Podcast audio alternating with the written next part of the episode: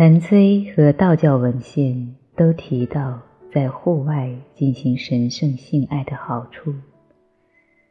当你能在与大自然的直接接触中产生性气时，你会经常发现所产生的能量确实非常强大。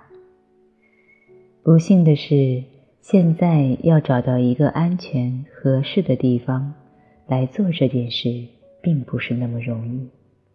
但我们发现，退而求其次，在露营帐篷里进行，也会给你们美妙的体验。你可能会想到去找一个裸体露营营地，度过神圣性爱假日。在这样的营地。对那里的安静、尊重和清洁，你会感到惊喜。在这种地方待上几分钟后，你甚至不会注意到没有人穿衣服，因为那里有各种体型和大小。在这种地方会有一个很大的好处，就是你获得一个机会，放下所有关于你自己。和你身体的自我意识。然而，公开的性行为在这些场所是不可接受的，所以你需要在你的帐篷或大篷车里进行练习，就像你在其他任何地方一样。好在你不用担心先脱衣服。对许多人来说。这个关于神圣性爱的话题是有争议的，因此几乎所有的谭崔和道教文献都忽略了这个话题。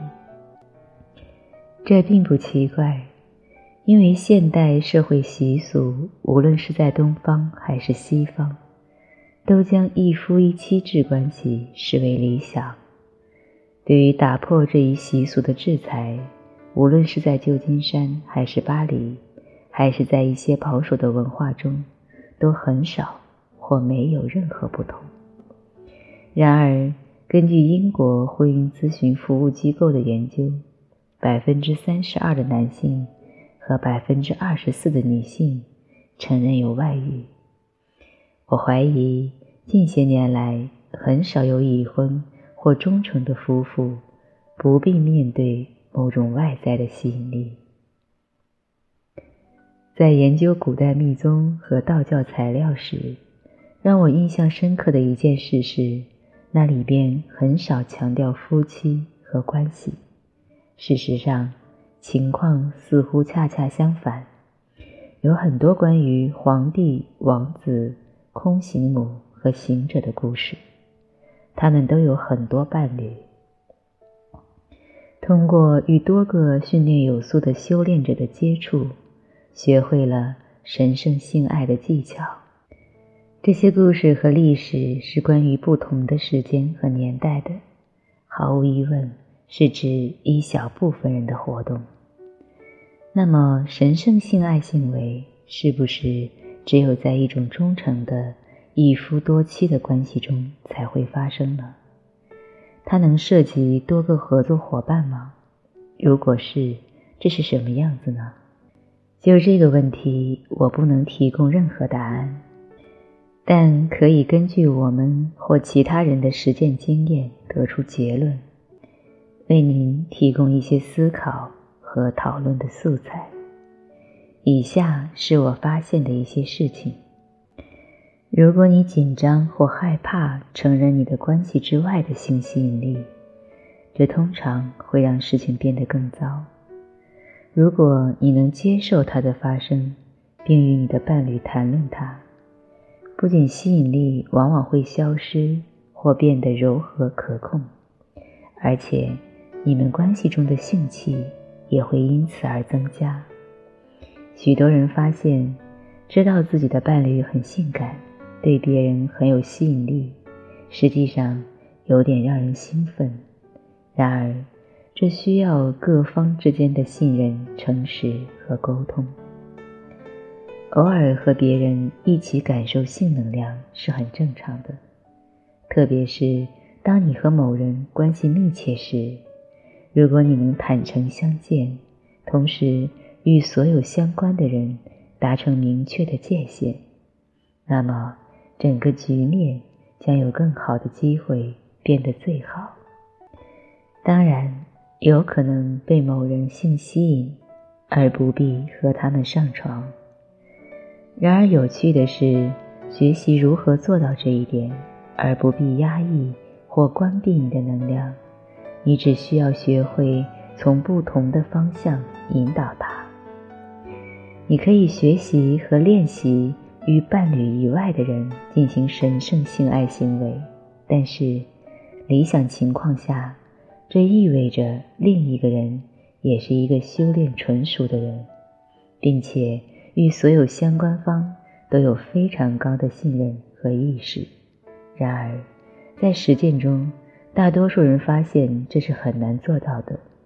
我们的社会并没有为我们中的大多数人提供相应的情感和智力框架，而这些框架正是让这类情景在长期内顺利上演的必要条件。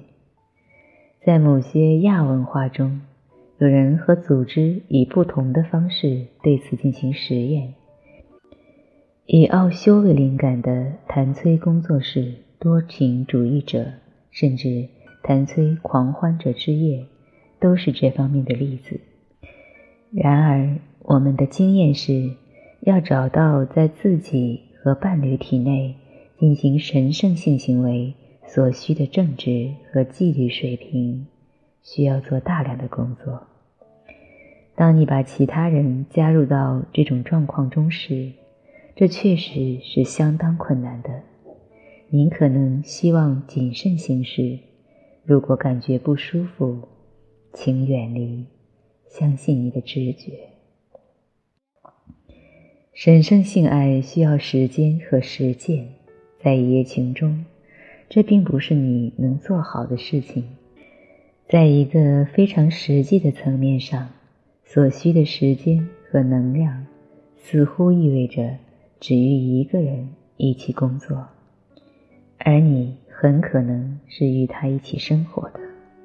在西方，大多数人都忙于工作、学习、抚养孩子或从事其他充实的事物，他们根本没有时间每天花几个小时练习神圣性爱。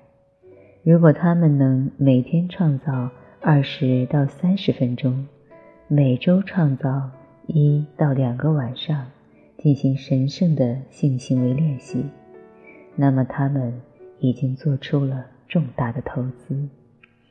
因此，对大多数人来说，与多人长期合作是不可行的。